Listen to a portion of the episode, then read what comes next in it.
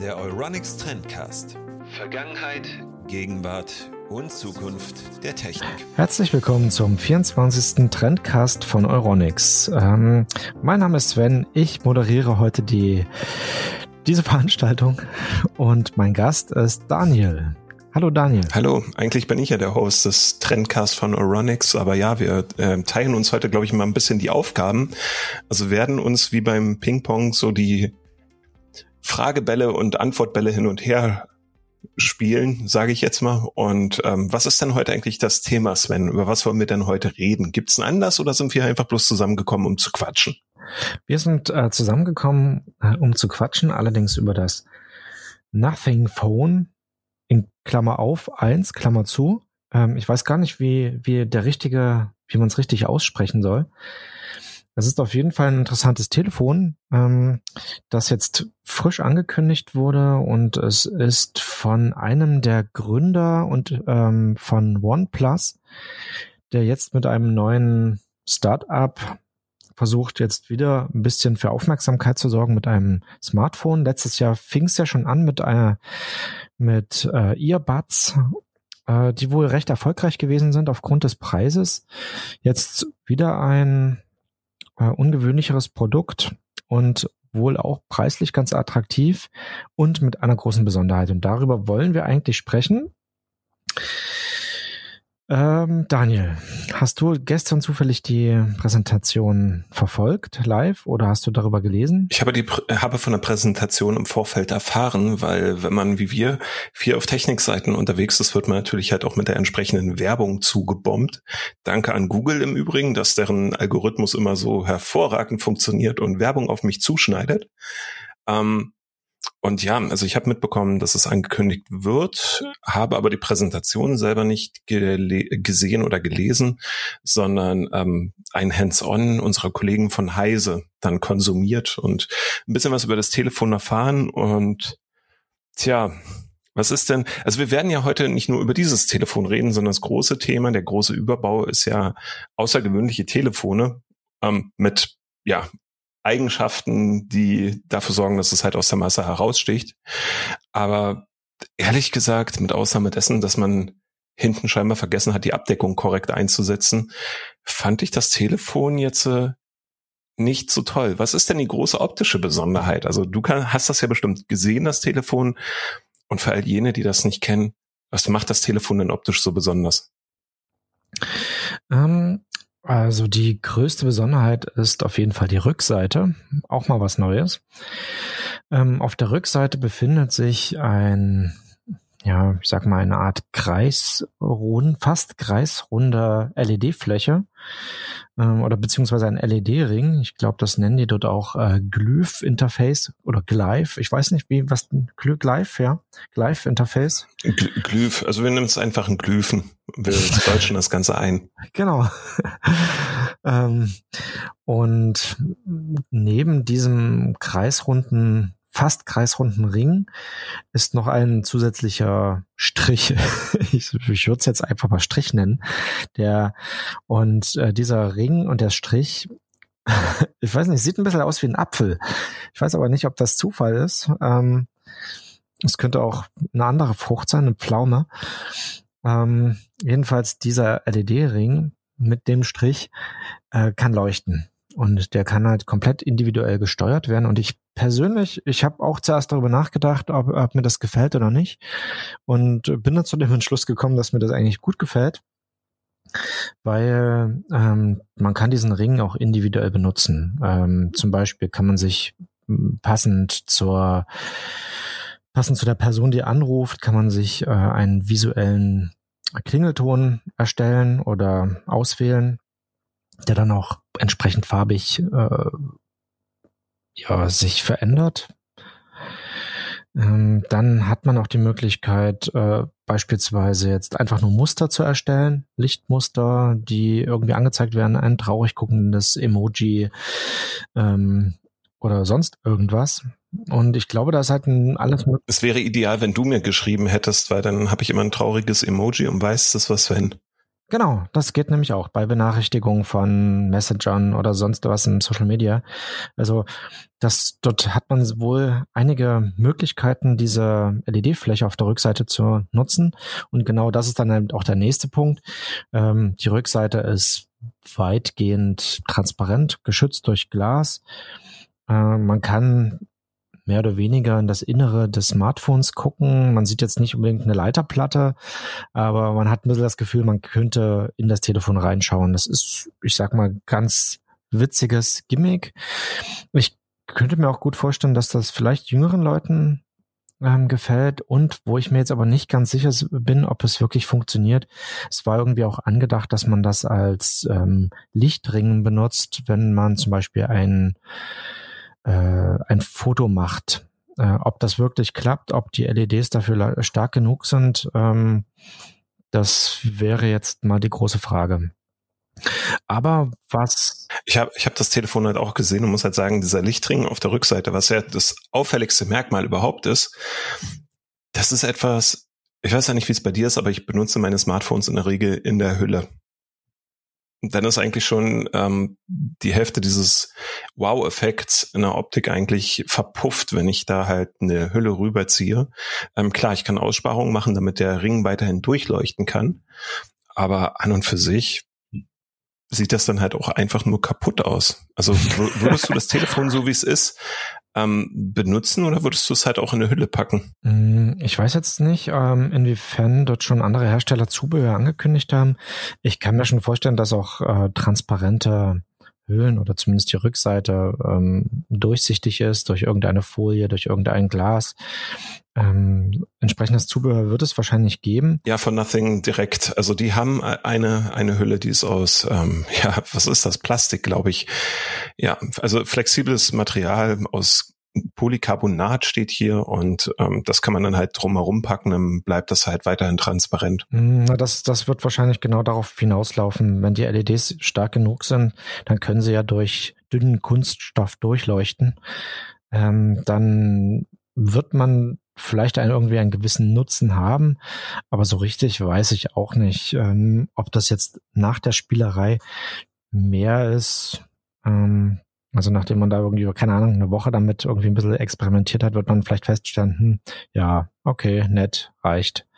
Und dann hat man am Schluss eigentlich jetzt erstmal ein Smartphone, was nett ist, aber spektakulär. Hm, weiß jetzt auch nicht. Also mich, mich haut das nur so in Maßen um, weil zum Beispiel das Display, ähm, das ist ja auch nur ein Samsung-Bildschirm. Das ist ja, das ist das, der gleiche Bildschirm wahrscheinlich wie äh, in einem Galaxy S22 oder so. Ähm, das ist jetzt irgendwie nichts, wo, wo ich sage, das ist was Besonderes, 120 Hertz. Also das ist alles top, ja. Also das Display ist mit ganz, mit großer Sicherheit top, aber es ist jetzt nichts völlig Neues. Gerade diese 6,5 Zoll, ähm, das wird in der letzten Zeit so häufig bei den Top-Smartphones verbaut. Ähm, Samsung-Displays. Da, das haut mich nicht um, weil es einfach jetzt nichts Neues ist. Ähm, aber es ist trotzdem ein sehr gutes Display. Beim Prozessor, naja, der, der haut mich jetzt wirklich nicht um, weil das ist nur auch kein, kein High-End-Chip. Andererseits. Sondern es ist ein Snapdragon 778G Plus. Ne? Also halt Mittelklasse Snapdragon. Und was kostet das Smartphone? Das war, ah, wie viel, Daniel? Naja, wir, wir haben das ja so ein bisschen gesplittet. Also wir, wie gesagt, wir spielen uns ja hier die Bälle hin und her. Und ähm, das Nothing Phone 1 geht los ab 469 Euro für 8 GB Arbeitsspeicher, 128 GB internen Speicher. Ein doppelter interner Speicher kostet 30 Euro mehr, landest also bei 499 Euro. Und mit üppigen 12 GB Arbeitsspeicher und 256 GB internen Speicher bist du bei 549 Euro. Das erinnert mich alles so ein bisschen an die Gestaltung der ähm, Google Pixel Serie, was jetzt den Preis und die Leistung halt angeht. Wobei ich dort sagen muss, ähm, in puncto Leistung haben die noch Nachholbedarf. Zum Beispiel den Kollegen von Heise ist halt aufgefallen, dass die ein oder andere Funktion, die bei Android gang und gäbe ist, im Nothing Phone noch fehlen würde. Aber das ist etwas, das kannst du halt übers Update beheben, während du bei der Hardware halt bei der gehobene Mittelklasse eigentlich bleibst und natürlich ein auffälliges Telefon hast. Ne? Also das ist so das, für was man dann auch das Geld ausgibt. Das man mit dem Telefon irgendwo aus der Masse heraussticht, dass es eben kein Apple ist, kein Samsung Galaxy S22 oder so, was ein tolles Telefon ist, aber sich jetzt auch nicht so großartig unterscheidet von den Vorgängermodellen. Hm, aber es, äh, ich glaube, ich glaube trotzdem, das ist der Punkt. Ähm, es ist auffällig, es ist kein äh, Samsung, es ist kein Apple ähm, iPhone. Und ich kann mir wirklich gut vorstellen, dass dann, was sich ein ein junger Mensch kauft sich äh, so ein Gerät und äh, sitzt dort im Sommer auf der Wiese. Da sieht man vermutlich die äh, LEDs nicht. Ähm, aber äh, Freunde kommen und äh, dann sehen sie, oh, was ist denn das? Und das ist halt ein Blickfang, es ist ein äh, auffällig, äh, wird wahrscheinlich auch ganz cool sein in der in der Nacht. Vielleicht äh, wird es auch passende Apps geben oder vielleicht wird auch irgendwann Spotify das unterstützen, dass dann eben auch die LEDs passend zur Musik leuchten. Also das sind ja alles so so potenzielle Spielereien, die man umsetzen kann und das ist dann eben definitiv was für die jungen Leute. Der, der 50-Jährige, der schon überlegt, ob er sich ein Senioren-Klapphandy äh, zulegen soll, den, der wird jetzt nicht unbedingt gerade begeistert davon sein, ähm, weil er sich dann natürlich zu Recht auch ähm, nach dem Sinn der ganzen Sache fragt. Aber jetzt als Lifestyle-Produkt sehe ich da eigentlich eine Chance. Und das wäre auch die große Frage, ähm, die wir uns jetzt stellen, ist, ähm, welche, also welche Chance hat so ein Feature, dass das in Zukunft noch ein Thema ist oder wird das eigentlich nach diesem Modell schon wieder verschwinden und äh, nächstes Jahr redet keiner mehr drüber? Das wäre die Frage. Das, wär, das wäre tatsächlich eine Frage, die ich gar nicht beantworten kann, weil ich bin ja ähm, studierter Historiker. Und das bedeutet, ich kann gar nicht in die Zukunft schauen, aber ich kann die Vergangenheit bewerten und ja, immer mal ähm, so mitteilen, was damals alles großartig schiefgelaufen ist. Und das ist halt ganz erstaunlich, weil Telefone, also Mobiltelefone gibt es seit was weiß ich, wie vielen Jahrzehnten auch zu erschwinglichen Preisen. Kannst du dich noch an dein erstes Mobiltelefon erinnern? Ähm, das war von Motorola, ähm, also groß wie ein Backstein und mit einer Antenne zum Aufziehen. das habe ich von meinen Eltern bekommen, weil die sich dann ein vernünftigeres, ein etwas kleineres Telefon zugelegt haben. Und dann mein erstes richtig meinst, eigenes war ein Siemens S6, glaube ich. Das meines war ein Trio Mars.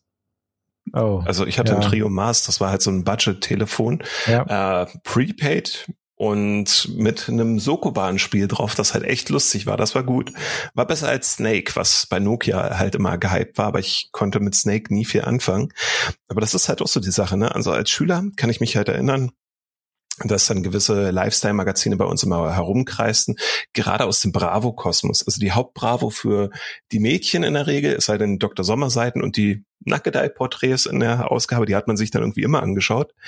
Ähm, ah, ja. Aber wir hatten halt zum Beispiel die Bravo Screen Fun, wenn du dich erinnerst. Langes mhm. her, gibt's auch gar nicht mehr das Magazin, aber die hatten dann immer so Lifestyle-Produkte, die man haben musste. Und da ist mir als erstes richtiges Lifestyle-Telefon oder das halt so beworben wurde, die Siemens Xelibri-Serie aufgefallen. Also wenn wir über außergewöhnliche Konzepte und Telefone reden, kann man den Anfang durchaus machen bei den Siemens C Xelibri. Und das wird einem überhaupt nichts mehr sagen. Und wer das jetzt hier hört, wir haben ja immer noch einen Link, also und einen Artikel für diesen Podcast, in dem wir halt auch Bilder haben und einfach mal draufklicken, weil da ist ein Foto dieser Celebri-Telefone.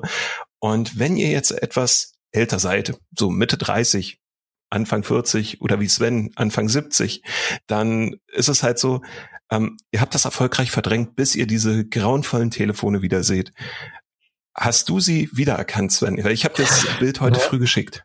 Ich war, ich war ja schon damals, wo die Xilibri-Telefone vorgestellt wurden, war ich ja schon alt. Da habe ich mich natürlich nicht für die jungen Mädels aus der Bravo Screen Fun äh, interessiert, die dann Xilibri-Telefone in der Hand hatten. Ähm, dort habe ich, keine Ahnung, was ich da gelesen habe, Spiegel, weil in gedruckter Version. Ähm, nee, aber tatsächlich, ich konnte mich nicht dran erinnern, ähm, dass es, dass es solche komischen Dinger gab, beziehungsweise dass es völlig an mir vorbeigegangen, weil ich vielleicht einfach nicht die Zielgruppe dafür war. Ähm, äh, ich habe mich ja auch ein bisschen mehr, und ich glaube, das muss die Zeit ein bisschen danach gewesen sein, habe ich mich mehr für die, für die ersten Java-Telefone interessiert, weil da gab es dann ja auch die Möglichkeit zu spielen drauf. Ähm, das war aber dann aber auch schon etliche Jahre später, würde ich jetzt vermuten. Aber ich weiß nicht genau, wann die CD-Pries, weißt du das da, welche Zeit das ungefähr war? 97, 98? Es müsste 2001 bis 2003 oh. so in dem Dreh gewesen sein, weil ich erinnere mich, dass die Band No Angels das halt auch mit stark beworben hat, weil mhm. das halt von Siemens als Lifestyle-Telefon ähm, gefeiert wurde und damals gab es halt keine Influencer, es gab ja auch keine Social Medias im klassischen Sinne. Also klar, hier irgendwelche Chat-Plattformen, die gab es und Knuddels glaube ich auch schon, aber das war's. Und dann kam Siemens halt um die Ecke und wollte halt dem ja, nennen wir es jetzt mal Nokia-Block, halt eine innovative Reihe von Telefonen entgegensetzen, die mit ihren Tastenanordnungen und dem, äh, was dort geboten wird, ähm, so dermaßen in Kontrast steht, dass es halt echt absurd ist. Also diese Konzepte hätte, glaube ich, in den vergangenen Jahren kein Manager mehr durchgewunken, weil ich habe jetzt ja hier mal die acht Telefone vor mir. Ich versuche es mal zu beschreiben. Du hast ja auch einen Blick mit drauf. Ach, du hast die alle, ja. So. Genau. Das sind, also es gibt zwei Telefone, die sind durchnummeriert. Die heißen Xilibri 1 bis 8. Also es gab insgesamt acht Modelle. Und Modell 1 und 7, das sind halt noch die, wo man sagen kann, okay, das sind halt Standardtelefone, wo die Menütasten halt ein bisschen ausgefallener sind. Bei dem 1er ist es halt so kreuzmäßig angeordnet.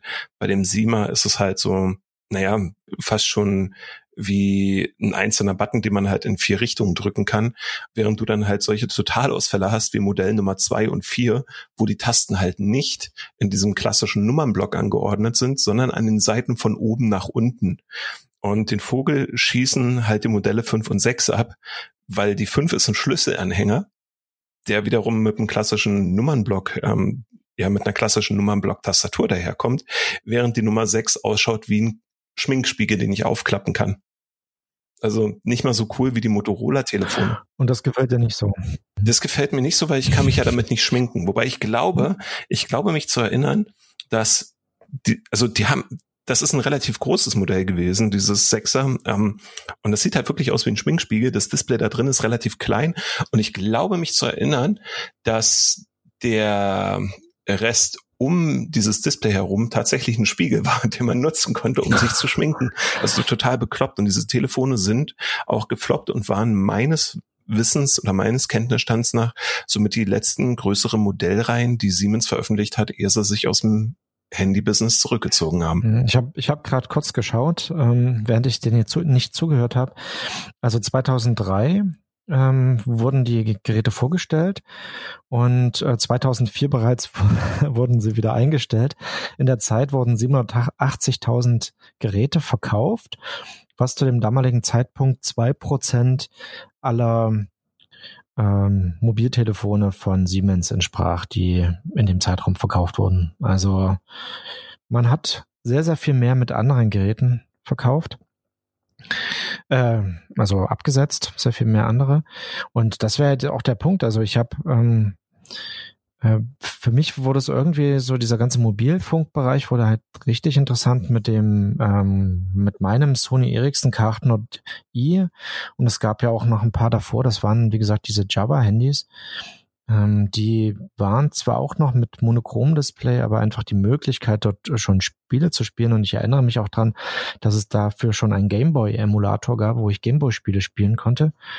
Ähm, was schon irgendwie spektakulär war, technisch natürlich alles äh, aus heutiger Sicht ähm, albern. Und man hat ja auch einfach gesehen, dass ähm, trotz interessanter Ansätze das Tastentelefon ruckzuck hm, ja, ersetzt werden konnte mit, mit dem iPhone, ähm, was dann doch irgendwo ja mehr Mehrwerte mehr Mehrwerte bot ähm, als das klassische Tastentelefon mit Java. Und obwohl damals schon alles Mögliche dabei war, UKW-Radio, MP3-Player, was sogar äh, Kameras. Ich habe ich hab sogar noch Kamera äh, Fotos von meinem K800i, was ja jetzt schon über 20 Jahre alt ist, die ich damals geschossen habe. Das ist schon völlig verrückt. Die Größe und die Qualität ist jetzt mal jenseits von Gut und Böse, aber ähm, das ist trotz alledem schon irgendwie interessant, wenn man das mal betrachtet aus der Vergangenheit. Ja, also wir, wir haben ja halt zwischen, zwischen den ähm, ersten Telefonen, die sich dann halt auch Schüler zum Beispiel leisten konnten und den Smartphones, ja, lagen die Java-Telefone und ich erinnere mich, wir haben uns ja 2007 kennengelernt, wo du mein Chefredakteur einer sehr erfolgreichen Seite war, die es heute faktisch nicht mehr gibt. Sie ist im Netz noch erreichbar, aber man erwischt sie nicht mehr so richtig. Also sie taucht bei ja. Google einfach nicht mehr auf. Das ist eine andere Geschichte und wer mehr darüber wissen will, ähm, einfach in die vergangene Episode klicken, weil da wird Sven prominent erwähnt, mehrmals, auch die Seite, die er damals betrieben hat. Hättest du den Podcast gehört, Sven, dann hättest du das gewusst. Ja, ich habe ähm, ich habe reingehört, habe ich. Ähm, ein sehr, sehr guter Podcast, kann ich nur empfehlen. Genau, wie auch diese Folge jetzt noch sehr interessant werde. wird, weil immer wenn du erwähnt wirst, ist es eine gute Folge, Sven. Ja. Wir haben uns 2007 kennengelernt und ich kann mich erinnern, dass das in Dresden war erst McDonalds und dann waren wir im Rauschenbach, das heute im Übrigen nicht mehr so empfehlenswert ist wie damals. Und da hast du davon geschwärmt, von diesen Java-Telefonen, hast halt gesagt, das wird das Gaming halt verändern, weil das ist der Auftakt dazu, dass man halt Telefone als Spielekonsolen auch wirklich verwenden kann. Hast mir, glaube ich, irgendein Anno-Spiel oder so gezeigt darauf. Also daran kann ich mich noch erinnern. Und ähm, es war ja so, es gab halt Tasten. Es gab sowas wie das Engage, was halt versucht hatte, irgendwie als mobile Spielekonsole nicht nur Handy zu sein, sondern halt auch dem Gameboy Konkurrenz zu machen. Mit einem grauenvollen Konzept. Also auch da wären wir wieder bei so einem Feature, das keiner so richtig genutzt hat. Weil was nützt mir eine mobile Konsole, wenn ich die Spielmodule nur wechseln kann, indem ich das Telefon auseinandernehme? Ja. Ähm, und dann kam ja ein Jahr später das iPhone, das halt die Tasten auf ein Minimum reduzierte, die Tastatur auf den Touchscreen packte und äh, trotz alledem Geburtsfehler hatte. Also du hattest ja keinen App Store, der kam ja erst ein Jahr später, weil es sollte ja alles im Web laufen, es sollten ja alles webbasierte Anwendungen sein. Ähm, und erst durch die Hacker-Community sah sich Apple genötigt, einen App Store überhaupt einzurichten.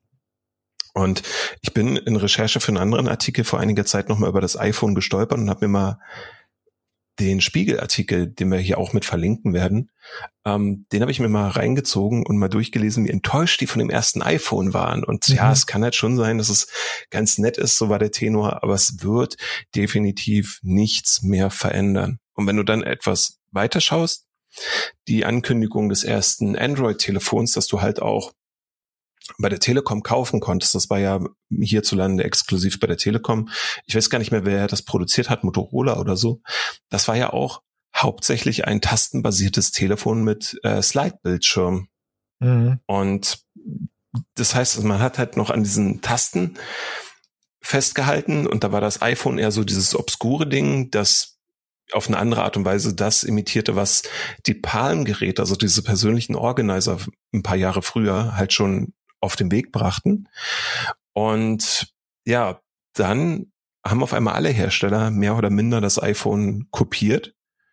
Und dann brauchte man Telefone, die aus der Masse herausstachen. Aber in dem Zusammenhang finde ich trotz alledem schon interessant, dass ähm, Apple hat zwar vorgelegt mit einem Produkt, was zu dem Zeitpunkt vielleicht ernüchternd war, aber es hat ja erst erstmal die Richtung vorgegeben und danach ging es ja gerade aufgrund der Konkurrenz ähm, auch steil voran, schnell voran.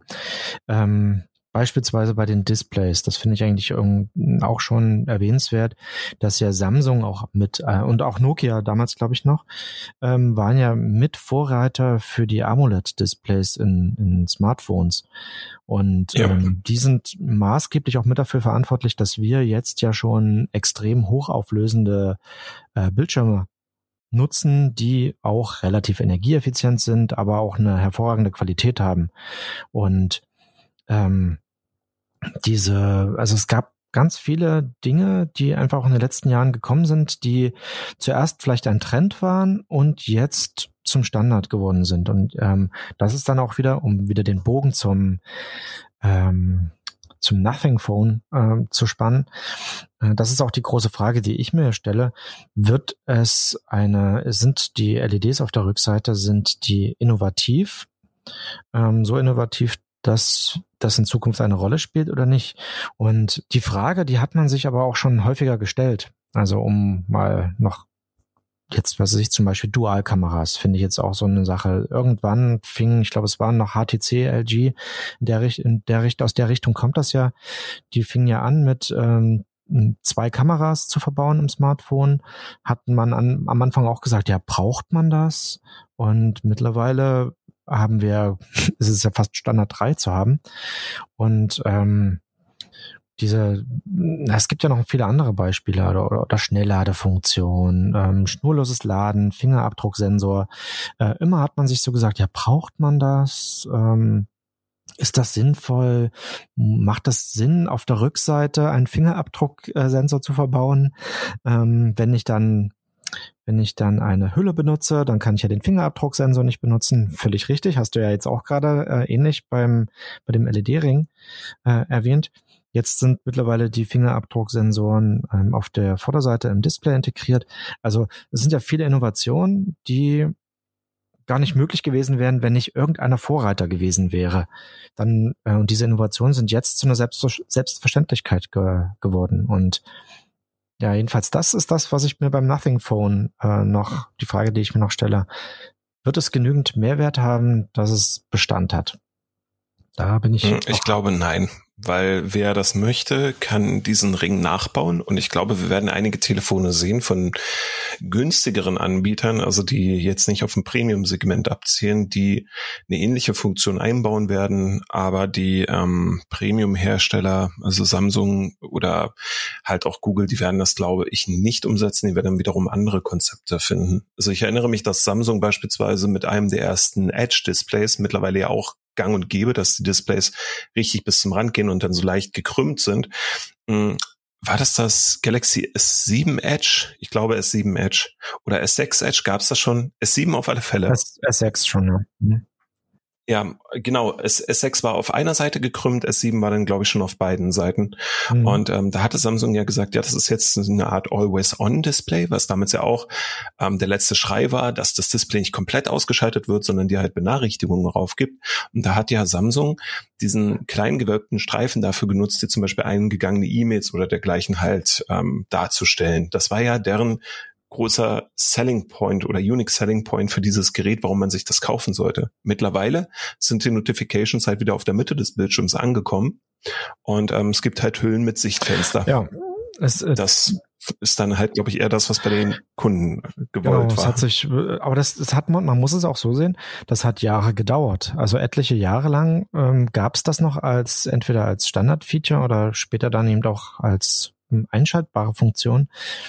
Ähm, jetzt Jetzt verschwindet es relativ schnell.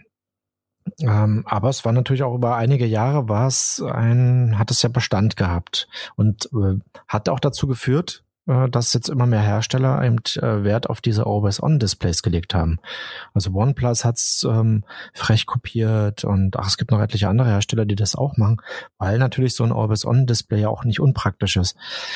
Ähm, und die Idee vom Always-On-Display ist ja hervorgegangen aus diesem, aus dieser Seitenleiste. Also von daher war die Idee jetzt erstmal nicht schlecht. Irgendwie. Wobei du dort halt auch entsprechende Display-Technologien brauchst, damit du das überhaupt umsetzen kannst, ohne dass dir das Telefon den kompletten Akku leer ist, saugt. Da wären wir wieder beim Nothing Phone. Ähm, ich frage mich, wenn, wenn die ganze ja. Zeit dort irgendwas leuchtet, wie viel ähm, Akku frisst das. Also da war jetzt, ich habe. Ich, ich glaube tatsächlich nicht viel, weil das werden LEDs sein, ja, und sehr stromsparende. Die Frage ist ja auch, was sie, glaube ich, auch nicht beantwortet haben.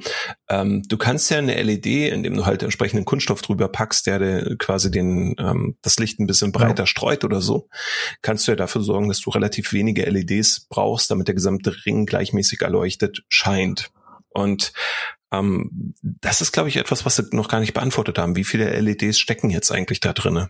Also es kann halt sein, dass sie fünf LEDs da drinnen verbaut haben im Ring. Es kann aber auch sein, dass sie da 30 reingepackt haben. Und selbst dann werden das halt welche sein, die nur sehr, sehr, sehr wenig Strom ziehen, glaube ich. Also das werden die auf dem Schirm gehabt haben. Naja, sie sind aber ausgelegt darauf, ähm, länger als mal drei Sekunden zu, zu leuchten. Also gerade wenn du angerufen wirst, dann wird wahrscheinlich dort im schlimmsten Fall eine ganze Menge leuchten und relativ häufig und relativ lang.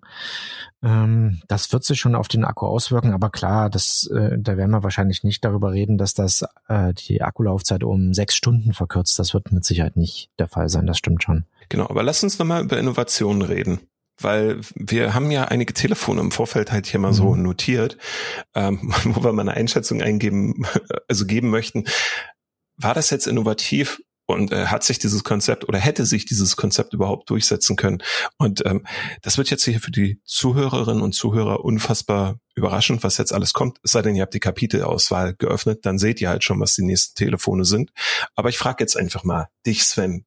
Ähm, das RIM BlackBerry, die ganzen Modelle, das waren ja die Telefone, die ein eigenes Betriebssystem hatten, E-Mails verschlüsselt, super sicher, ähm, vollwertige Tastatur. War das innovativ oder nicht? Ähm also sie waren ja zu einer gewissen Zeit waren sie damit erfolgreich. Ähm, ich glaube auch erst mit dem Verkauf des ganzen des ganzen, der ganzen Idee, äh, ist es auch ein bisschen äh, zugrunde gegangen. Aber ich weiß, viele Leute trauern dem Konzept noch hinterher und ähm, viele haben es auch damals äh, sehr gerne im Businessbereich benutzt oder auch so im Halb-Business-Bereich. Also ich würde sagen, es war eine, es war innovativ, auch äh, im Prinzip eigentlich wieder Tasten und Smartphone miteinander zu verbinden, war eigentlich eine gute Idee. Ähm, aber hat sich, ja, hat sich nicht durchgesetzt mehr. Also irgendwann war Schluss damit.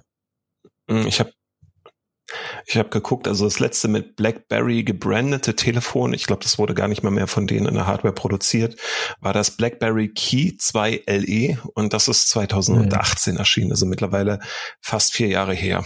Und ähm, ja, seitdem gab es nichts Neues mehr. Wenn man sich aber halt die Daten mal so anschaut, es ist immer noch ein Telefon, das halt echt gut mithalten kann mit den aktuellen. Hat halt ein ähm, anderes Display, ne, vom Seitenverhältnis her, also kein langgezogenes, sondern es ist ein Display im Verhältnis 2 zu 3 und darunter befindet sich halt die Vollwerttastatur mit Ausnahme der Sondertasten, die auf dem Display dann direkt über der Tastatur angezeigt werden. So viel habe ich noch mhm. im Hinterkopf. Aber hat sich nicht durchgesetzt. Ich glaube auch diese ganze Verschlüsselungstechnologie und so, die BlackBerry ja immer mitverkauft hat. Ne? Also wenn du das Telefon gekauft hast, hast du ganz viel Sicherheit mitgekauft. Ähm, die haben sie ja outgesourced in ein eigenes Unternehmen, hat sich aber meines Wissens nach jetzt nicht durchsetzen können. Also auch nicht auf einem niedrigen Niveau. Nee, das stimmt. Also, was würdest du sagen? Gescheitert? Ja, vorerst. Äh, gucken wir mal Na, wieder. Ist, wir warten auf das nächste Comeback von Trends. BlackBerry. Ähm, bei allen Trends, die mal erfolgreich waren, sie kommen irgendwann wieder. Und ähm, wenn wir irgendwann der Auffassung sind, wir brauchen wieder äh, so eine Art Gerät, dann wird das passieren. Also dann wird vielleicht wird man vielleicht auch eine Displayform haben, die auch wirklich das Gefühl eines vollwertigen haptischen äh, Tipperlebnisses ähm, verspricht, aber auf der anderen Seite trotzdem ein kompletter Bildschirm ist. Also das Tipperlebnis ähm, mit moderner Technik. Also ich halte das noch durchaus für realistisch, aber es ist vorerst gefloppt, würde ich auf jeden Fall sagen. Okay, dann, ähm, weil du ja von Comebacks gesprochen hast, ich bin relativ viel auf irgendwelchen Seiten unterwegs, die zum Beispiel Android Gaming Handhelds verkaufen, also sowas wie Nintendo Game Boy oder auch den DS, viel mit Android mhm. als Unterbau. Ähm, interessant ist, dass Sony Ericsson mit dem Xperia Play vor ich glaube, fast zehn Jahren halt ein Telefon herausbrachte, auf dem du PSP-Spiele spielen konntest und PlayStation ja. 1. Also das war ein Telefon, das man ganz normal als, äh, ja, als Smartphone nutzen konnte, aber das Display ließ sich halt schieben und darunter kamen dann richtige Bedienelemente, wie man sie von der PlayStation oder PlayStation Portable Go halt kennt, zum Vorschein. Ähm, ich erinnere mich, als das angekündigt wurde, du hattest damals noch die Nachrichten dazu geschrieben und ich glaube, mich zu erinnern, dass du Potenzial in der Idee gesehen hast. Mhm. Ähm, ja, das ist schon etwas länger her. Ähm, naja, Potenzial in, in dem Sinne, die, die Marke PlayStation auf äh, das Smartphone, also im Prinzip Smartphone und ähm, Sony PlayStation äh, zu verbinden, war meiner Meinung nach eine gute Idee. Aber ich glaube, da ist Sony selbst dran gescheitert, ähm, weil man einfach nicht ordentlich in der Lage war, ähm, diese eigenen, diese verschiedenen Ressorts, die Sony hatte, ähm, auch wirklich miteinander zu verbinden. Ähm, das funktioniert jetzt wahrscheinlich ein kleines bisschen besser, aber zu der damaligen Zeit fiel das ja, also war es halt kaum möglich. Man hat es ja dann auch bei der ähm, bei der PlayStation Vita dann gesehen. Das war ja basierend auf ähm, Smartphone-Technik. Und trotzdem musste Sony mit aller Gewalt eigenes Betriebssystem und äh, ein wenig offenes System umsetzen. Und das war, denke ich mal, nicht die aller, allerbeste Idee. Ähm, was wir in dem Zusammenhang, fällt mir nur gerade so ein, leider auch vergessen haben, ist der Nokia Engage. Ähm, Wurde ja, vorhin erwähnt. Oh, da habe ich dir nicht zugehört, wie immer. Ja, Kurz. aber in, das war ja auch in dieser Zeit vor dem Xperia Play. Und da waren wir ja auch, das wären auch die Java-basierten äh, Spiele gewesen. Aber jedenfalls. Ähm, mm, aber die, das hatte ja mehrere Konstruktionsfehler, das Ding. Also zum einen war es grauenvoll zu bedienen. Du musstest das ja mit der einen Kante an dein Telefon, äh, an, du musstest das ja mit der einen Kante an dein Ohr halten, wenn du telefonieren wolltest. Das haben sie ja dann mit dem hm. Engage QD, mit dem zweiten ja. Gerät äh, der Reihe und dem auch dem letzten der Reihe, dann nochmal behoben. Und ähm, die Spiele wurden ja hochkant dargestellt was bei vielen Titeln einfach grauenvoll war, aber du hast nicht gesehen, ja, was links oder rechts geschah. Und ähm, dann größter, größter Konstruktionsfehler, die Spiele wurden auf einer stinknormalen SD-Karte ausgeliefert. Also das heißt, du konntest sie halt auch einfach raubkopieren, das war kein Problem.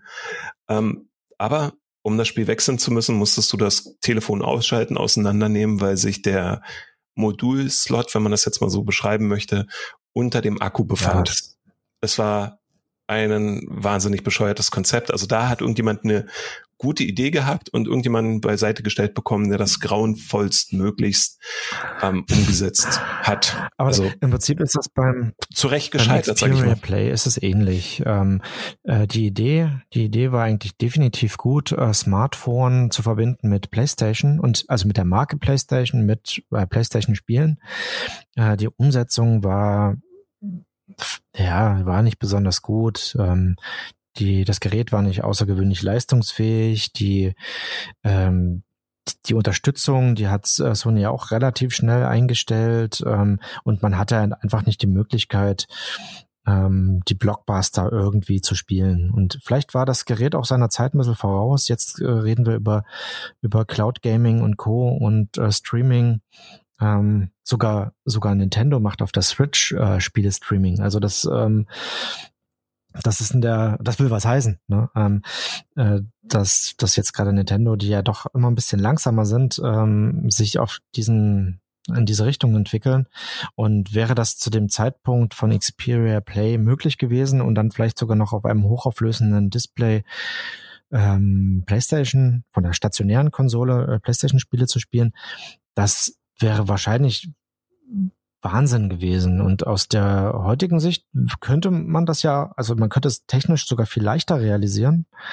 Und von daher würde ich jetzt noch nicht sagen, dass das, wenn wir wieder auf die Frage zurückkommen, ob das ein Flop war äh, oder ob das keine nicht sinnvoll war, zu dem damaligen Zeitpunkt nicht gut umgesetzt. Perspektivisch ähm, besteht die Chance, dass das wiederkommt und dass man dort vielleicht wirklich auf dem Smartphone PlayStation-Titel zocken wird, vielleicht sogar mit einem PlayStation-Smartphone von Sony oder wenn Sony dann gar keine Smartphones mehr herstellt, äh, dann vielleicht von einem anderen Hersteller in Ko Kooperation. Halte ich für realistisch.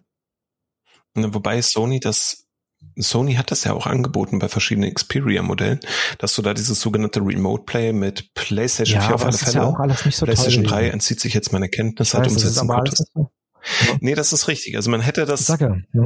das hat damals nicht so richtig funktioniert. Ich habe es halt mit der PSP auch damals probiert, weil ich beide Geräte mal mein eigen genannt habe. Die PSP habe ich dann irgendwann abgestoßen, ähm, weil die mich auch nicht mehr gereizt hat. Aber da dieses Remote Vielleicht Play war immer mit einer hohen Latenz, das hat halt einfach nicht so funktioniert. Weil ja, vielleicht, vielleicht war ich ihr einfach ja. nicht würdig genug und jetzt ähm, hätte ich mir eine Vita noch zulegen müssen. Aber Entschuldigung, ich wollte dich nicht. War so unerfolgreich wie ich, also entsprechend hat das gepasst. Ja, also ich würde sagen, diese Idee ist halt gescheitert, weil Sony die, wie so viele Projekte im Übrigen in den zurückliegenden Jahren, ähm, nicht vernünftig oder mit einer gewissen Werfe umgesetzt hat. Also hättest du das gesamte jetzt halt ähm, Sony Ericsson PlayStation Phone genannt beispielsweise, dann hätte das, glaube ich, auch nochmal eine andere Strahlkraft gehabt, weil diese Xperia-Marke selbst, die war ja in Fachkreisen schon relativ wohl gelitten. Ähm, aber bei den Kunden ist das, glaube ich, nie wirklich angekommen, weshalb Sony ja auch ziemlich oft laut überlegt hat, halt das Smartphone-Geschäft abzustoßen. Also sie sind ja mittlerweile wieder bei der Musik, aber es gab halt so ein paar Jahre, in dem war faktisch Flaute bei den Modellen. Da kam nicht viel von denen und so richtig innovativ waren die Telefone dann am Ende auch das nicht stimmt. mehr obwohl sie gute Displays und gutes Betriebssystem Aber haben. wie gesagt, ich glaube, die Grundidee wird ein Comeback feiern und vielleicht auch ein bisschen durch Microsoft, ähm, die ja doch sehr, sehr intensiv ihre äh, Xbox-Marke eben auch ähm, auf wenn es geht, plattformübergreifend äh, umsetzen wollen. Also rein theoretisch wäre es ja sogar möglich, ähm, Xbox-Spiele auf die PlayStation 5 zu streamen. Wird Sony nicht gefallen, aber man weiß nicht, wie sich die, wie sich der Markt in den nächsten Jahren entwickelt und ähm, dass es jetzt ja schon möglich ist, auf dem auf dem beliebigen Smartphone äh, Xbox-Spiele zu streamen, zeigt ja eigentlich, dass das schon die richtige Richtung ist. Und vielleicht kommt irgendwann mal wirklich das Xbox Handheld, äh, Xbox äh, Smartphone. Äh, und dann wird Sony nachziehen. Und dann wären wir wieder bei dem Thema noch nicht gefloppt. Muss man mal sehen, weil Microsoft hat ja ähm, bei vielen Titeln, die du jetzt halt über den Game Pass Ultimate streamen kannst, wir haben halt auch einen Artikel dazu, haben sie ja eine Touch-Steuerung eingebaut, die das Gamepad simuliert. Ne? Also du brauchst ja nicht mal mehr ein Gamepad dafür am Telefon.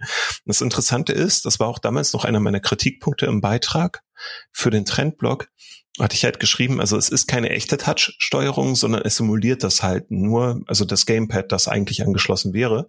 Aber es gibt jetzt die ersten Spiele wie Townscapers, die haben eine echte native Touch-Steuerung bekommen, wenn du das über Game Pass Ultimate in einer entsprechenden App spielst. Also da ist definitiv ziemlich viel Bewegung im Markt und ähm, ja, die Idee könnte ein Comeback feiern. Die Frage ist halt nur, ist das so ein Nebenher und für alle Smartphone-Feature oder ist das halt etwas, was irgendein Hersteller sich exklusiv ranzieht. Das muss man dann, ja. glaube ich, sehen. Äh, am Schluss macht es keinen Unterschied, weil die, die Idee weiterlebt. Und ich glaube, das ist bei ganz vielen Features, die in der Vergangenheit irgendwie als Neuheit verkauft wurden oder die halt einfach eingeführt wurden, ähm, äh, irgendwann ist das dann einfach auf ganz vielen anderen Geräten. Also nimm mal wieder das schnurlose Laden. Ähm, das ist heutzutage, ich sag mal, bei mindestens der Hälfte der Smartphones ist das einfach dabei. Das ist jetzt kein Grund, sich ein Smartphone zu kaufen, das äh, Wireless Charging, ähm, aber es ist einfach quasi Standard geworden. Und ähm, wenn du irgendwann mal ein Smartphone kaufst und du weißt ganz genau, dieses Smartphone eignet sich hervorragend für Cloud Gaming, ähm, weil darauf dann äh, deine Xbox-Spiele laufen und deine PlayStation-Spiele, dann ist das einfach ein Feature, was du weißt, ah, äh, dieses Smartphone kann das und ähm, das muss dann auch nicht explizit an, das muss dann nicht unbedingt heißen Xbox ähm, Smartphone oder sowas, muss es dann nicht. Das ist dann auch okay, aber die Idee lebt dann weiter in der Form und das ist ja dann das Entscheidende. Na, da kommen wir jetzt auf was ganz Interessantes, was mit Ideen zu tun hat, weil ähm, wir bewegen uns jetzt nochmal Mitte der 2010er Jahre und ich weiß, dass wir beide damals noch für eine Android-Seite geschrieben haben. Und eine riesige Idee war das sogenannte Project Error von Google. Erinnerst du dich daran? So ein bisschen. Okay, also um es zu erklären, die Idee dahinter war, du hast ein Smartphone mit austauschbaren Modulen, die du hinten halt einfach ranstecken konntest. Ne? Das, du hast, kaufst ja also eine Basis. Ähm, das Display Prozessor, Akku etc. kannst du dann halt einfach als Modul ja austauschen, indem du es halt rausslidest ähm, und sagst, okay, ich brauche zum Beispiel gar keine Kamera im Alltag, dafür nehme ich halt ähm, für den Platz, den ich dann frei habe, halt einen zusätzlichen Akku, so dass mein Telefon länger durchhält oder so.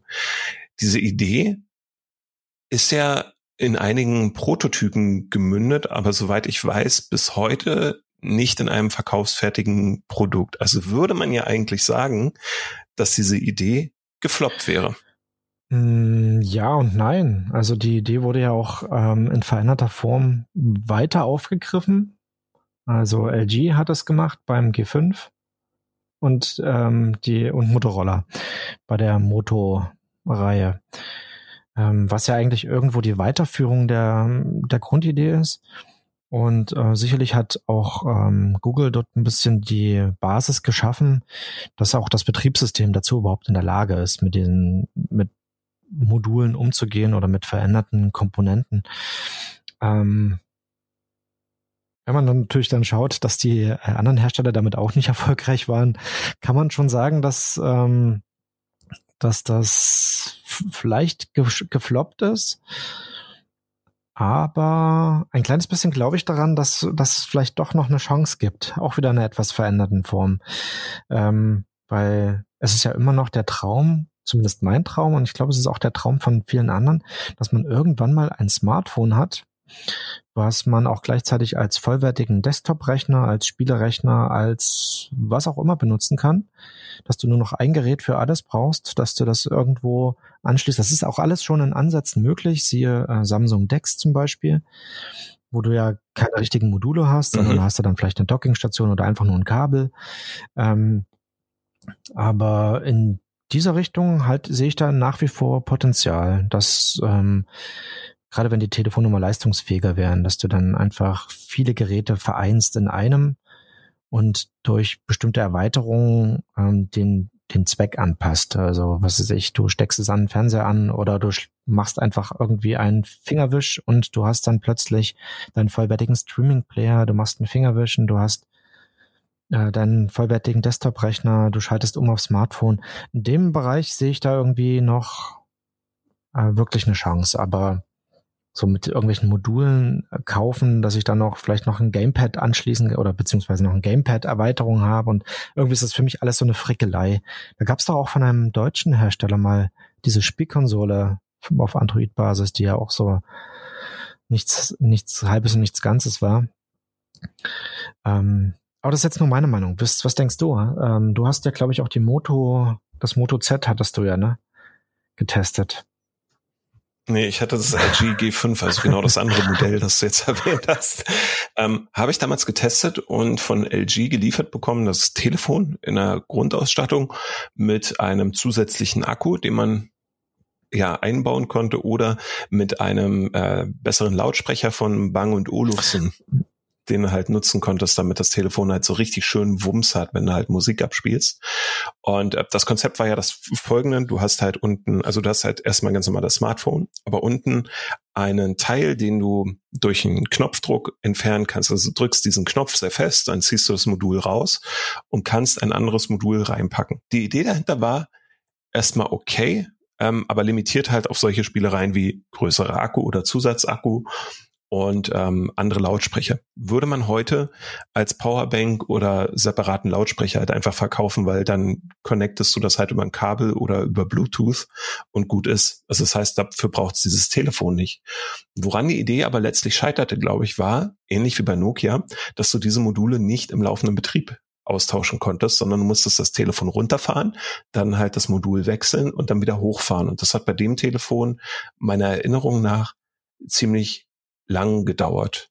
Und ja, also da war dann schon klar, okay, also so richtig funktioniert das nicht, war jetzt auch nicht durchdacht und es war auch nicht so flexibel wie das, was Google mit Project Error ähm, angedacht hatte.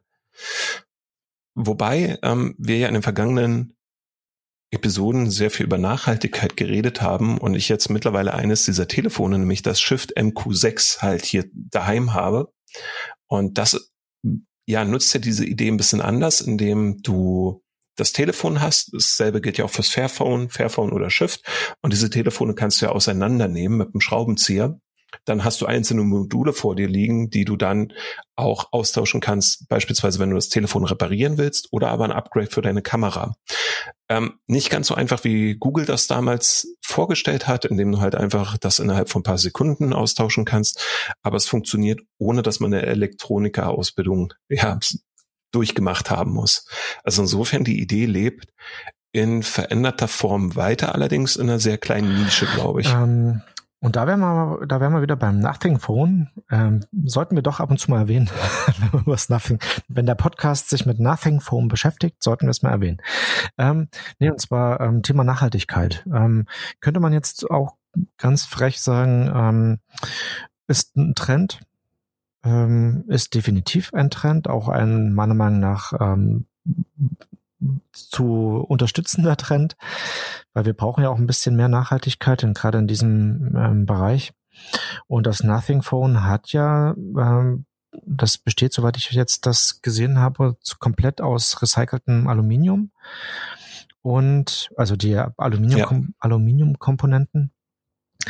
Ähm, was ich auf jeden Fall schon mal gut finde, weil wenn man sich ein kleines bisschen damit beschäftigt hat, wie, wie Aluminium hergestellt wird, ähm, muss man definitiv äh, mehr Aluminium recyceln. Ähm, das ist das eine, dass zur Hälfte auch schon biobasierte und recycelte Kunststoffe verwendet werden, finde ich auch gut. Da sind, da ist sicherlich das Fairphone und äh, vielleicht auch das Shift sind da vielleicht auch schon weiter. Auch ähm, andere Hersteller wie Apple sind dort ja auch schon ganz gut dabei. Ähm, und da bin ich aber jedenfalls hundertprozentig davon überzeugt, dass dieser Trend ähm, beibehalten wird. Und das ist auch ein Trend, der sich in den nächsten Jahren durchsetzt. Äh, diversen Krisen zum Trotz. Ähm, aber wir produzieren zu viel Müll, wir können ihn wiederverwerten und ähm, das wird nicht automatisch die Smartphones billiger machen, aber das wird unseren den Wunsch des Konsums ähm, wird er, glaube ich, besser entsprechen, wenn wir wissen, dass das alte Smartphone komplett recycelt werden kann und daraus ein neues wird. Dann ist, glaube ich, Konsum nicht ganz so fragwürdig, als würde man jedes Jahr sich ein neues Smartphone kaufen. Jetzt im Best-Case-Szenario. Das halt, dass man sich überlegen sollte, ob man wirklich jedes Jahr ein neues Smartphone braucht. Ich glaube, davon geht auch der Trend weg. Sieht man auch gut beim äh, Nothing Phone, die ja auch ähm, schon, ich glaube, vier Android-Versionen, ne, drei Android-Versionen äh, neue und vier Jahre Sicherheitsupdates versprechen. Für einen Hersteller, der jetzt neu im Business ist, ist das auf jeden Fall schon mal eine gute Hausnummer. Da können sich sehr viele China ähm, noch eine Scheibe abschneiden. Und darauf wird es auch hinauslaufen, dass man Smartphones länger besitzt, dass die nachhaltiger sind, dass die ähm, auch länger Software-Updates bekommen. Und da ist, da macht das Feature Phone definitiv was richtig, ist aber nicht in dem Fall Innovator. Ähm, die Innovation kam von anderen Herstellern. Innovator ist, glaube ich, nicht das Wort. Das Segment haben wir im Übrigen aus einer der vorherigen Episoden zur Nachhaltigkeit eins zu eins rüber kopiert. Das erleichtert uns ja die Arbeit, aber ja. Genau. Was? Echt? Ja, na, eins zu eins. Nein, eins zu eins ist es ja nicht. Ich wollte ja nur, ich wollte es ja auch nur gesagt haben, dass, ähm, dass das ein Trend ist, der sich fortsetzt und der sich durchsetzt. Ich denke auch, dass der sich halt langfristig durchsetzen wird, ähm, weil viele halt jetzt auch einen gewissen Gegenwert zu ihrem Telefon haben wollen. Der Markt ist ja auch gesättigt. Also womit locke ich halt die Leute dazu, dass sie halt ein neues Telefon kaufen? Und äh, zumindest bei mir im Bekanntenkreis LED-Ring wäre total super. Vielleicht gibt es den auch später als Gadget für die Hülle über Bluetooth zu verbinden und zu konfigurieren. Wer weiß das schon? Also kann ja sein. Gab es da nicht mal schon was in der Richtung?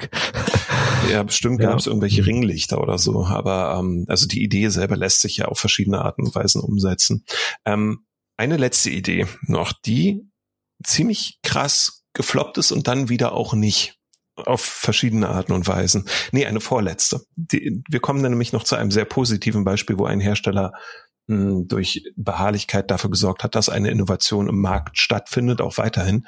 Aber zunächst einmal Jotaphone. Mhm. Erinnerst du dich an das Jotaphone? Das ist auch schon wieder ein paar Jährchen her. Mhm. Das war das erste in Russland gefertigte äh, Android-Smartphone das als Besonderheit hatte, dass es nicht nur einen Bildschirm besaß, sondern einen zweiten, der auf E-Ink-Display-Basis basiert. Also und dir dort zum Beispiel deine Notifications anzeigt. Also kein klassisches Always-On-Display, sondern ja, ein Display, das dir halt mit einer sehr stromsparenden Technologie eine Karte anzeigen kann oder E-Mails, die gerade reingekommen sind und so. Ähm, hat man nach dem Marktstart, glaube ich, nie wieder was davon gehört. Ähm, es gab aber mehrere, ich glaube zwei oder drei Modelle gab es vom Jotaphone, oder? Ähm, ja, es hat zwei Modelle vom Jotaphone gegeben. Und ähm, was ich dort einfach als Problem sehe, also es war nicht das einzige Konzept, was mit einem E-Ink-Display was zu tun hatte. Es gab andere, da haben Hersteller versucht, das E-Ink-Display über das reguläre AMOLED-Display zu packen oder so und dann transparent zu gestalten, was theoretisch möglich wäre. Ähm, hat sich letztlich, glaube ich, aus mehreren Gründen nicht durchgesetzt. Zum einen, weil der Hersteller zu nischig ist und viele damals halt keine Lust hatten auf russische Technologie, weil die einfach keinen Weltnamen oder Rang hatte. Ne? Also selbst bei chinesischer Technologie, der wir ja sehr skeptisch gegenüberstehen, greifen wir eher zu, als dass wir halt mh, hm, ja aus irgendwelchen Ländern, die jetzt nicht als Technologievorreiter bekannt sind, halt Technologie kaufen. Ähm, sowas halt wie Russland. Die sind jetzt nicht für Hightech jetzt bekannt. ja ähm, sowieso nicht mehr. Nee, jetzt sowieso nicht. Aber das Jotafon mhm. kam ja vor ein paar Jahren raus und hatte zum Beispiel noch diesen Geburtsfehler, dass auf der einen Seite das reguläre Display war und auf der anderen das E-Ink-Display. Das heißt also, du hast ja nicht mehr die Möglichkeit, eine ordentliche Hülle dafür zu besorgen oder so. Und das wirkt halt auch ein bisschen ähm, komisch, weil so oder so hat jeder die Möglichkeit, ständig auf dein Display zu klotzen. Ähm, gleichwohl der Einsatz von E-Ink-Displays in Smart Devices gar nicht so doof ist, denn ähm, es gibt ja einige Hersteller wie Onyx oder Huawei, die mittlerweile echte Tablets vorgestellt haben, die du halt mit E-Ink-Display-Technologie verwenden kannst. Und ich selber habe auch zu Rezensionszwecken zwei Pocketbook E-Book Reader bekommen, eins in Monochrom, eins mit Farbdisplay und mh, hm, das Farbdisplay beispielsweise, das ist ein etwas älteres, das in diesem E-Reader verbaut ist, aber es hat eine Zeichenfunktion, die ist responsiv. Also du kannst da drauf rumzeichnen und es dauert halt nicht wie bei anderen E-Ink-Displays üblich oder bekannt ähm, eine halbe Sekunde oder so, bis dann halt der Strich gezeichnet wurde, sondern es funktioniert nahezu in Echtzeit. Und die Firma, die diese Displays baut, hat mittlerweile auch verschiedene andere E-Ink-Displays angekündigt, die noch schneller sich aktualisieren und dann zum Beispiel Filme darstellen können. Aber verbrauchen halt bloß einen Bruchteil dessen, was die ohnehin schon sehr sparsamen AMOLED-Displays halt verbrauchen. Ich denke, da könnte noch mal eine Menge in Bewegung geraten, wenn die E-Ink-Display-Technologie halt in solchen Geräten verbaut wird irgendwelche Tablets, irgendwelche kleineren Smartphones. Jetzt, ähm, das war sogar dieses Jahr. Ähm, ich glaube, das muss jetzt irgendwie auch zwei Monate oder so her gewesen sein.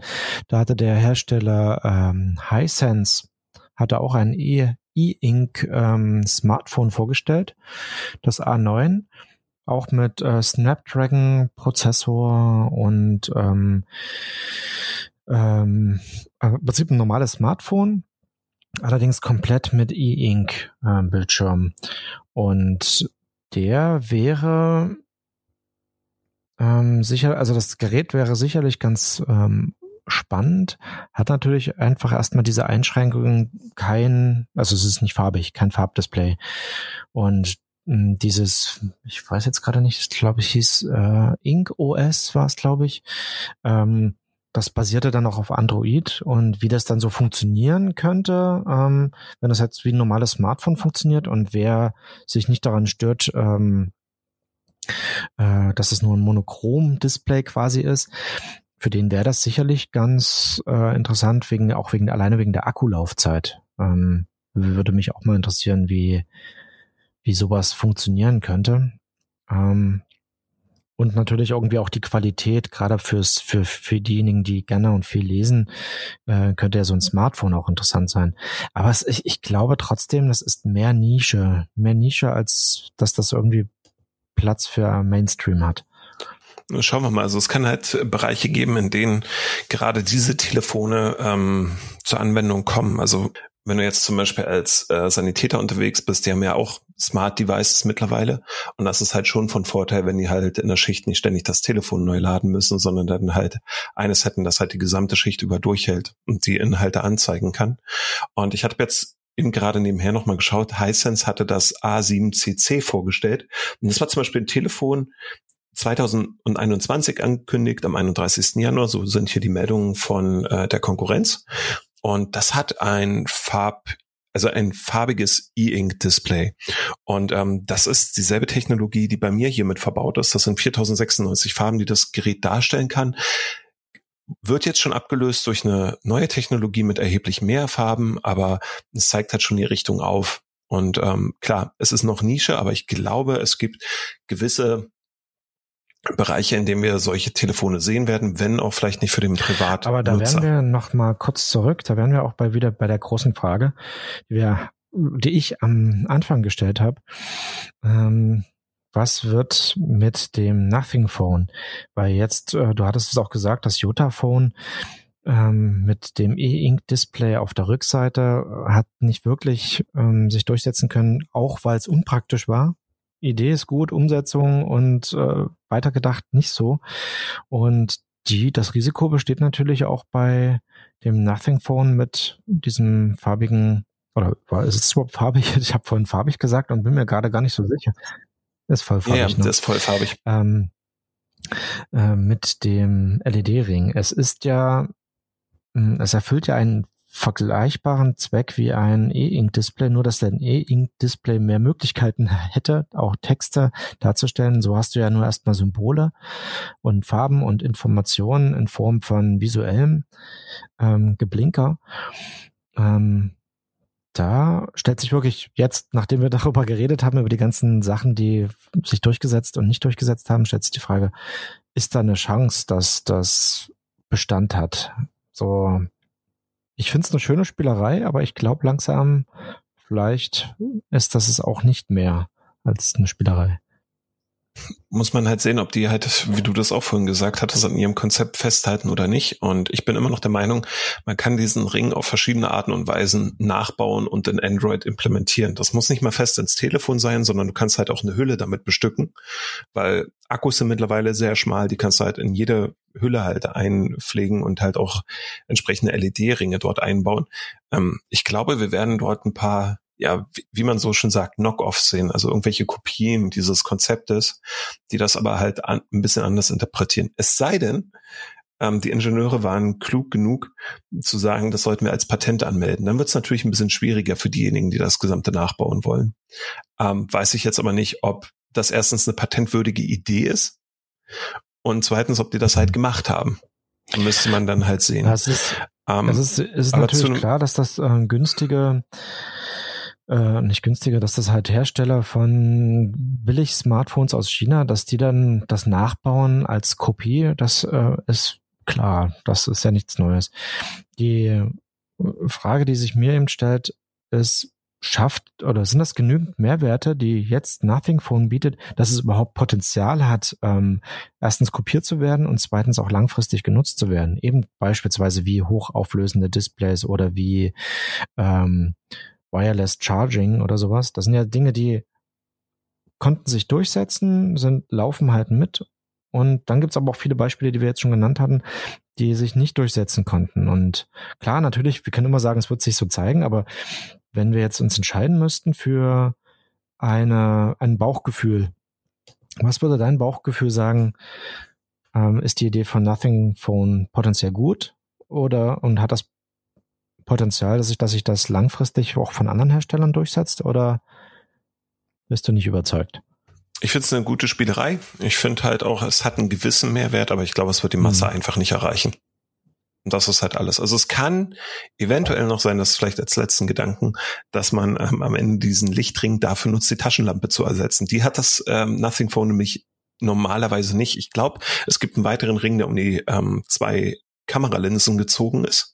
Sieht zumindest auf den Bildern so aus. Ja. Mhm. Aber das wäre dann das Einzige, was mir halt noch dazu einfallen würde, wo es halt einen Mehrwert bieten könnte. Aber selbst dort hast du halt Anstecklichter für Telefone, die denselben Zweck erfüllen. Und ähm, ja, es ist ganz gut für die Schlagzeilen. Aber langfristig durchsetzen, glaube ich nicht. Ich würde einen Fünfer darauf wetten. Ich sag, es wird in den nächsten zwei Jahren obsolet sein. Es wird kein Telefon mehr geben, das das imitiert. Okay, sehe ich auch so. Da brauchen wir gar nicht wetten. Doof. Hm, schade eigentlich. Hm, ja, müssen wir mal jemanden hier aus der Community fragen, genau, ob der dagegen wettet. Macht das ja überhaupt keinen Sinn. Versprochen. Äh, aber da ich in zwei Jahren, also am 15.07.2024 wird es keine neuen Telefone mehr geben, die dieses Konzept aufgegriffen haben. okay, dann reden wir in genau zwei Jahren einfach nochmal. Ja. Und werden dann einfach sagen, ja, wir hatten recht. Genau. Mit einer Sache noch, die auch viele, viele, viele Jahre uns begleitet hat, durch verschiedene Redaktionen, aber immer mal so durch die Tech-Redaktionen geisterte. Das waren faltbare Displays. Ähm, das erste Mal davon gehört 2013 auch die ersten Prototypen gezeigt von LG oder was weiß ich wem. Da waren ja verschiedene Unternehmen dran. Und ähm, das muss ich sagen, war etwas, bei dem ich mir am Anfang nicht vorstellen konnte, was soll der Mehrwert dessen sein. Und ähm, ich war auch sehr skeptisch, ob sich das auf längere Sicht durchsetzen könnte und bin aber überrascht, dass Samsung an diesem Konzept seit einigen Jahren mittlerweile festhält und auch erfolgreich Geräte auf den Markt gebracht hat. Ob gleich der Marktstart mit dem ersten Fold, dass er dann zurückgerufen und nicht mehr verkauft wurde, weil es einen leichte Konstruktionsfehler hatte, ähm, äußerst holprig geriet. Was hast du denn damals gedacht, als es hieß, hey, es gibt faltbare Displays, die in Smartphones verbaut werden sollen? Mm, also ich fand das sehr cool. Es gab da ja auch, ich muss ehrlich sagen, dass ich nicht mehr weiß, welcher Hersteller das war. Ähm, das war einer, der hatte ein Display, unten war eine Rolle dran, also so eine Art Rollenwulst, wo man das im Prinzip so aufziehen konnte.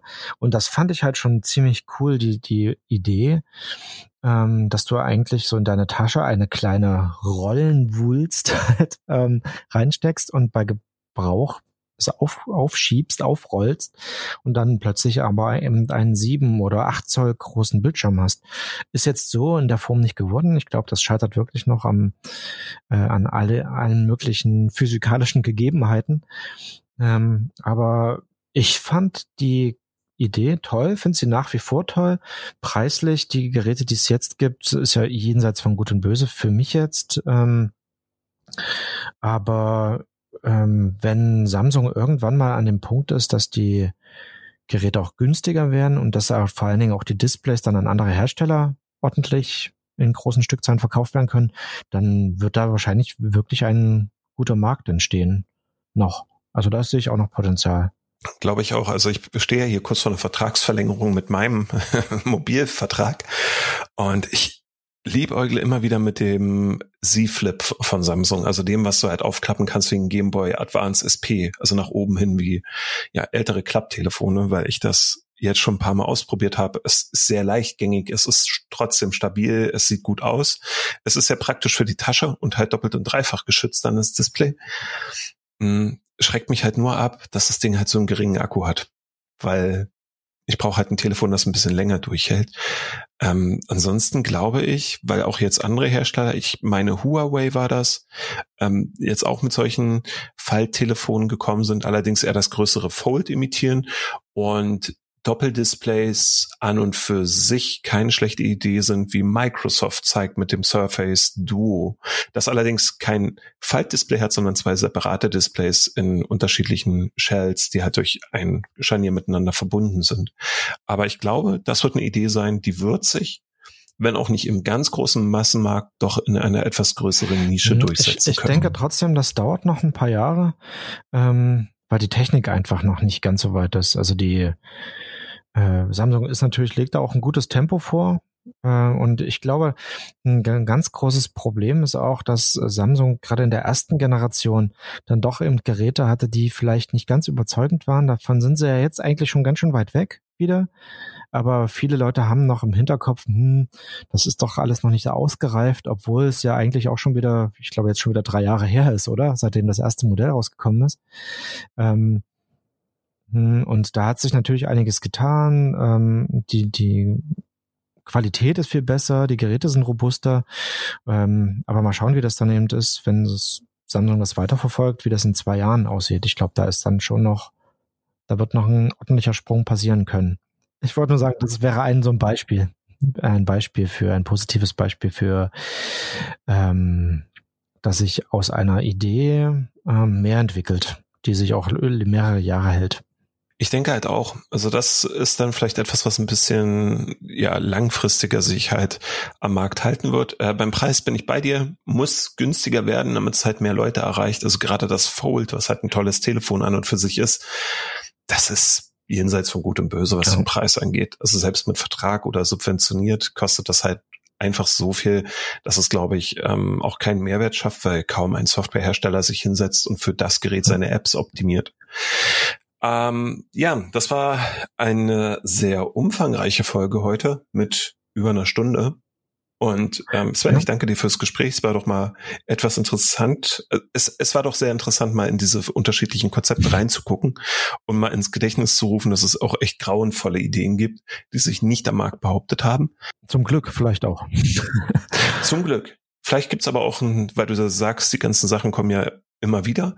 Vielleicht gibt's ja eine äh, Neugeburt der Xilibri-Telefone, weil irgendjemand der Meinung ist, das ist so obskur und doof, das können wir halt ja, billig aber, nachbauen. Ähm, ganz zum Abschluss nur, siehe Nokia, die eigentlich etliche alte Telefone immer wieder neu beleben, wenn auch nur mit KaiOS. Ähm, aber es scheint einen Markt zu geben, der sich vielleicht auch verändert, aber Leute wollen irgendwie doch immer wieder mal wieder solche Sachen haben, warum auch immer. Gut, na dann. Genau. Also Sven, ich danke dir auf alle Fälle für ja. das Dabeisein und ähm, ja, allen anderen hier eine gute Zeit. Bis zum nächsten Trendcast. Auf Wiedersehen. Bis dahin.